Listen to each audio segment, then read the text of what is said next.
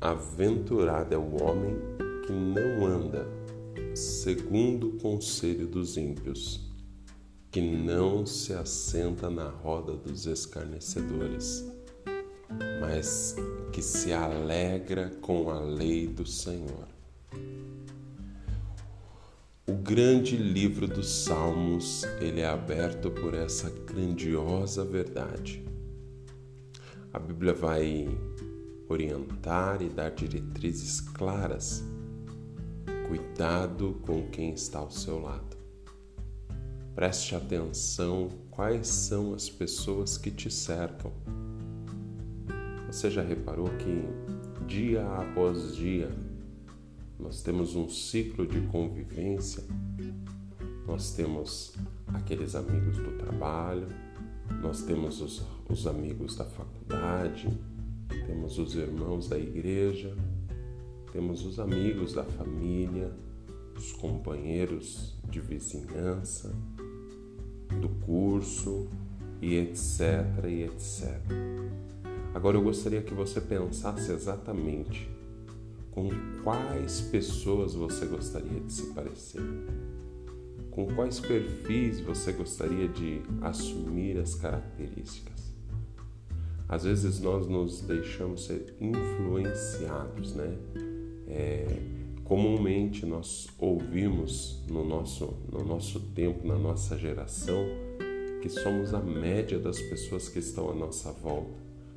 E muitas vezes não tomamos o critério, o cuidado de selecionar as pessoas que nós andamos, caminhamos juntos. É muito perigoso e também é muito poderoso as pessoas que te influenciam. Você já reparou que à medida que você anda com alguém que é muito nervoso, de repente você percebe você também já está descontrolado?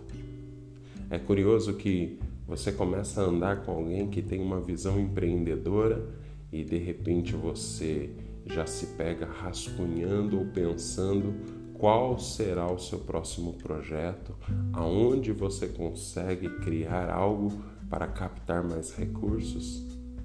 É exatamente assim.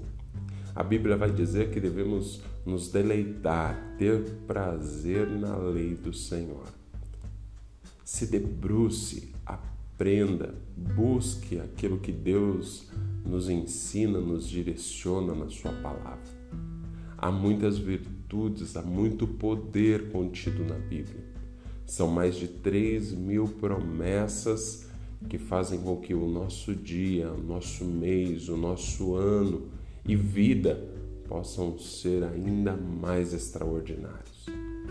Eu não sei pelo que você tem se baseado, se pela televisão, se pelos jornais, se pela política ou economia, mas eu quero te dar um conselho que Deus possa ser o seu direcionamento, a sua bússola, o seu caminho, o seu destino.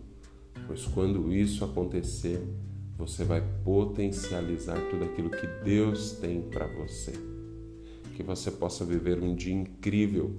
Não se deixe influenciar pelas pessoas que estão à sua volta, mas seja um influenciador. Lembre-se de algo Daniel vivia na Babilônia, mas a Babilônia não estava em Daniel. Foi Daniel quem mudou a Babilônia e não a Babilônia quem mudou Daniel. Talvez no teu trabalho, nos teus afazeres, você é o maior responsável por influenciar aquele lugar e deixar ele se parecendo com Cristo. Deus te abençoe. Um beijo no teu coração, Pastor William. Thank you.